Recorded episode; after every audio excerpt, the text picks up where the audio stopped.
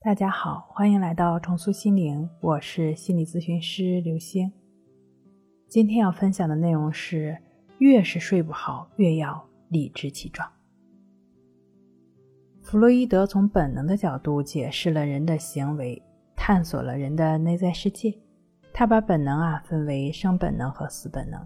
生本能好理解，它维持我们基本的存在，就像吃饭睡觉。死本能从自身内在看就是能量超低的状态，如果指向外呢，就是攻击呀、破坏呀。弗洛伊德也认为他们的关系是既对立又统一，也是不断转化的。举个例子说，我们工作赚钱养活自己，吃好喝好睡好，满足享乐的原则，身体从食物中获得能量，精神从喜欢的事情中获得愉悦。身心都被滋养到，生本能就发展的良好。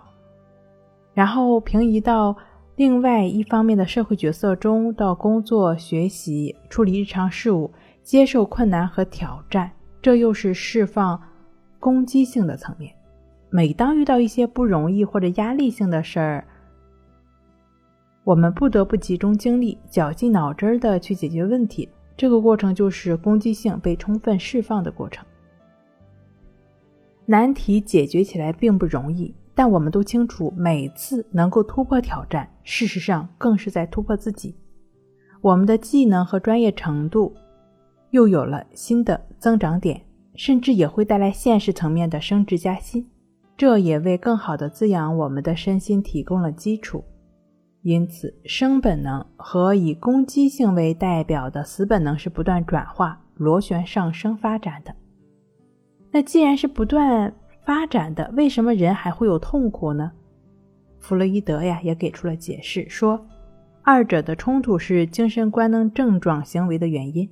精神官能症主要指的是越关注越固着越痛苦的心理状态，精神交互作用下比较典型的表现，比如抑郁、焦虑、强迫，包括失眠。他们各司其职，哎，怎么又冲突上了呢？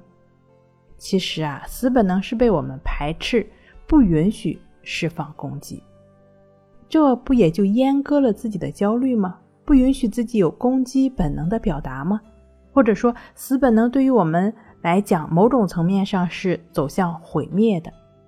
我们人的求生欲望本能的拒绝对自己的威胁，但这只展示了死本能的一半。就像刚刚举的工作的例子，遇到。困难的事儿好比是一种毁灭，但逾越了它就是向死而生啊！因此，死本能重生的层面并没有被我们意识到，或者说还没有来得及体验这种转化，就自己把自己放弃了。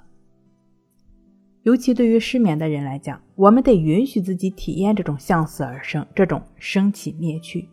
你对这个部分的体验越深刻，也就越不会被濒临死亡的崩溃。其实就是那种整夜整夜睡不着的焦虑给干倒。你知道这一切都是会过去的，也都是不断转化、螺旋式上升的，都会越来越好的。头脑层面你已经清楚了，体验的发生需要在身和心的层面上去锤炼。在李洪福老师《情绪自救》一书中的关系法练习，持续的专注呼吸，通过持续的对于酸痒麻痛。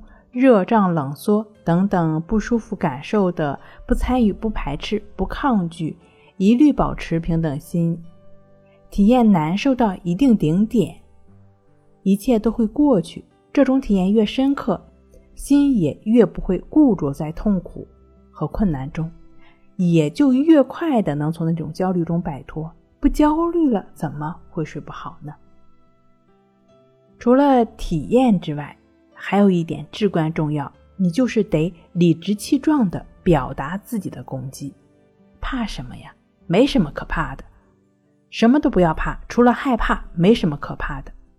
表达攻击同样是你的本能，就像吃了饭不运动，脂肪堆积也会影响健康。